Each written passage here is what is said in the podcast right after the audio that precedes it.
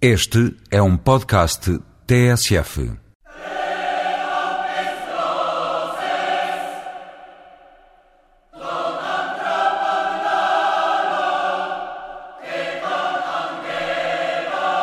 Na semana em que o Parlamento Europeu votou finalmente o relatório definitivo sobre as atividades da CIA, recuperamos mais à frente o que de essencial foi dito nas horas a seguir.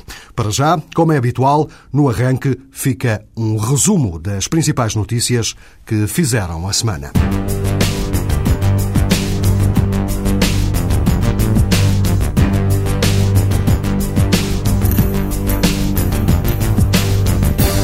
Tal como aconteceu com os norte-americanos, o discurso feito em Munique, no sábado, por Vladimir Putin, também causou alguma estranheza e perplexidade em vários líderes europeus.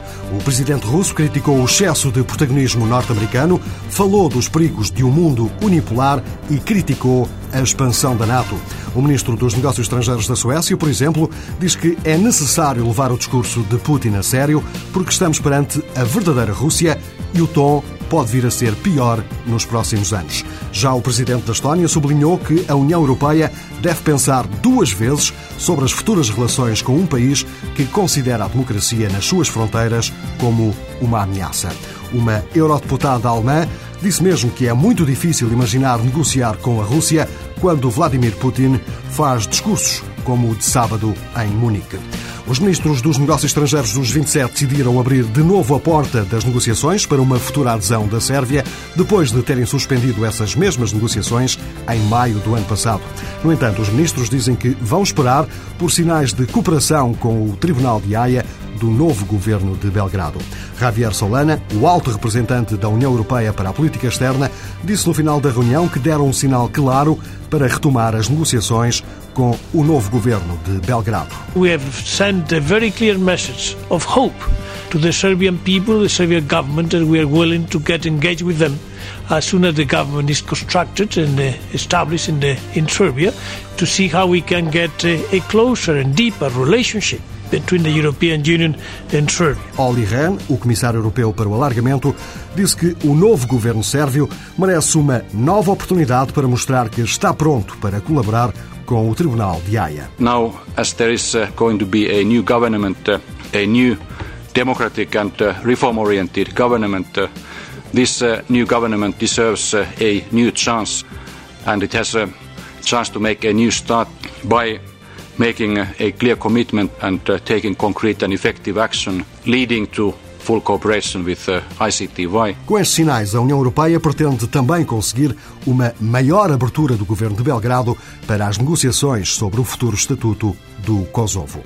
A candidata socialista às eleições presidenciais francesas apresentou 100 medidas que pretende lançar, caso seja eleita, e pelo menos uma delas vai contra as pretensões da Comissão Europeia. Ségolène Royal disse que queria nacionalizar o setor energético francês, quando Bruxelas está claramente apostada em promover a concorrência e a desmantelar os colossos nacionais do setor. De resto, a candidata socialista diz ter chegado à conclusão que a França não pode ter sucesso sozinha, precisa de confiar na Europa, mas não numa Europa qualquer. Nicolas Sarkozy diz que Angela Merkel está muito interessada na proposta que ele fez para transformar o Tratado para a Constituição Europeia num mini-tratado. Declarações do ministro do Interior francês e também candidato às presidenciais de abril, depois de um encontro com a chanceler alemã. Sarkozy diz que Merkel está interessada no mini-tratado, mas não pode vir a público afirmá-lo. Ainda não ouvimos dizer se concorda com a proposta de Sarkozy, mas quem esteve no Parlamento Europeu em Estrasburgo ouviu a dizer que os cidadãos europeus precisam de saber em que tipo de Europa vão votar nas eleições de 2009. Isto para justificar a importância da União Europeia conseguir um novo arranjo institucional antes das eleições para o Parlamento Europeu, agendadas para o verão de 2009. O Chipre quer entrar na zona euro em janeiro do próximo ano. O ministro das Finanças do governo cipriota disse a uma rádio estatal que a carta com a candidatura do país já foi enviada para Bruxelas e também para Frankfurt, onde está a sede do Banco Central Europeu. O ministro cipriota disse ainda que o país já cumpre nesta altura todos os critérios exigidos para adotar o euro e afirma-se totalmente convencido que vai receber luz verde das autoridades comunitárias. Esta semana, o Parlamento Europeu esteve a debater a preparação para o Conselho Europeu do princípio de março.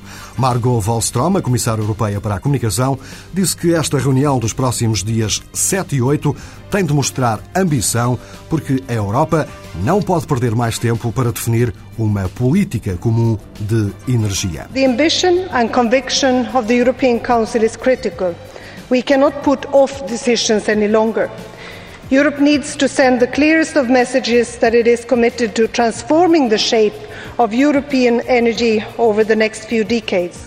Robert Goebbels, eurodeputado do Luxemburgo eleito pelos socialistas, disse que a próxima cimeira é uma oportunidade única para tomar as decisões importantes para que a Europa política possa ser relançada na cimeira de junho. Tous les problèmes sont connus.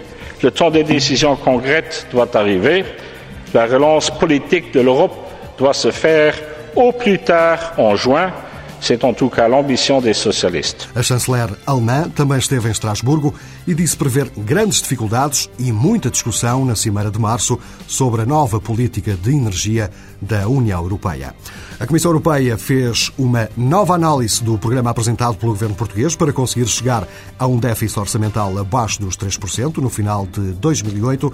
Apesar da apreciação ser globalmente positiva, Bruxelas deixa também alguns avisos, como constatou Vasco Gandra, correspondente da TSF. A Comissão considera o programa de estabilidade português coerente com os objetivos de correção do déficit excessivo abaixo dos 3% do PIB até 2008. O ajustamento orçamental é significativo, é possível cumprir se todas as medidas previstas forem aplicadas e surtirem efeitos. Caso contrário, medidas adicionais podem ser necessárias se o crescimento económico não for suficiente. Daí ser necessário vigilância, segundo Joaquim Almunia, o comissário dos Assuntos Económicos. La calidad del ajuste, el hecho de que el ajuste se esté produciendo en términos estructurales, sin medidas temporales, es eh, muy significativo, pero en la medida en que todavía no hay unas previsiones de crecimiento de la economía portuguesa sustancialmente diferentes a los que veníamos manejando hasta ahora,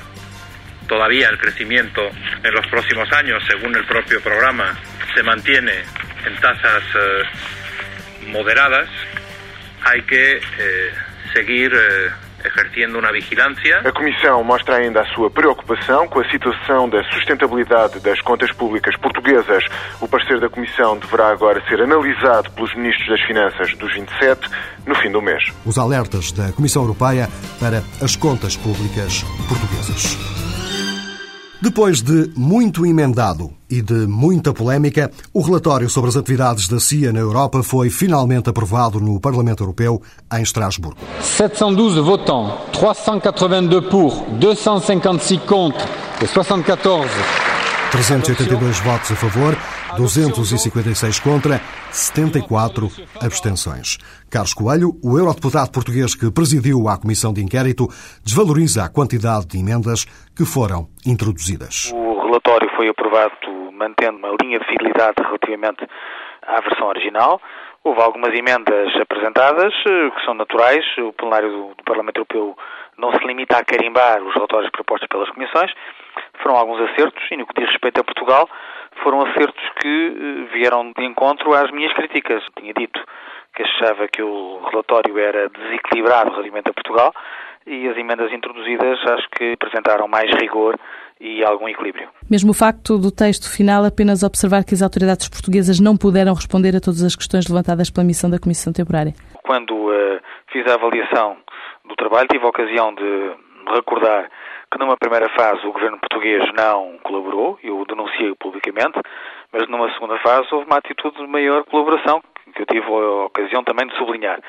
E, portanto, parece-me justa a referência que está feita neste relatório. A eurodeputada Ana Gomes dá nota positiva ao relatório, agora aprovado, diz que é até melhor do que o inicial. Acho que é um bom relatório e até, em alguns aspectos, melhorado em relação ao que foi aprovado na Comissão, com uma versão corrigida em relação à Polónia, com atualizações relativamente, por exemplo, a Portugal, reconhecendo a abertura do, do inquérito judicial e relativamente à Grã-Bretanha, frisando que a Ministra dos Negócios Estrangeiros admitiu perante o Parlamento britânico que o seu governo tinha afinal conhecimento das prisões secretas.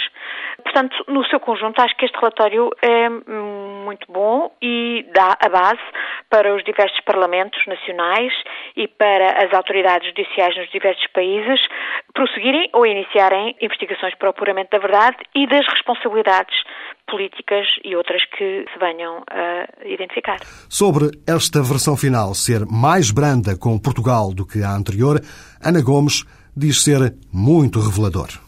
Há coisas que ao saírem ainda se tornam mais notórias. politicamente até mais relevantes. E o facto de, de, tanta gente da direita e, infelizmente, alguns socialistas terem mobilizado para, para proteger quem se recusou a colaborar com a Comissão é, é significativo. Que o que é significativo é justamente esse parágrafo tenha saído, torna mais notório e, do meu ponto de vista, enfim, só tenho a lamentar que isso demonstra, de facto, um conluio que visa encobrir as responsabilidades que esses senhores possam ter e que os levaram, inclusivamente, a não querer colaborar com a Comissão de Inquérito eh, do Parlamento Europeu, como outros membros de anteriores governos e de atuais governos colaboraram. O relatório foi de tal forma polémico que partiu ao meio o Partido Popular Europeu.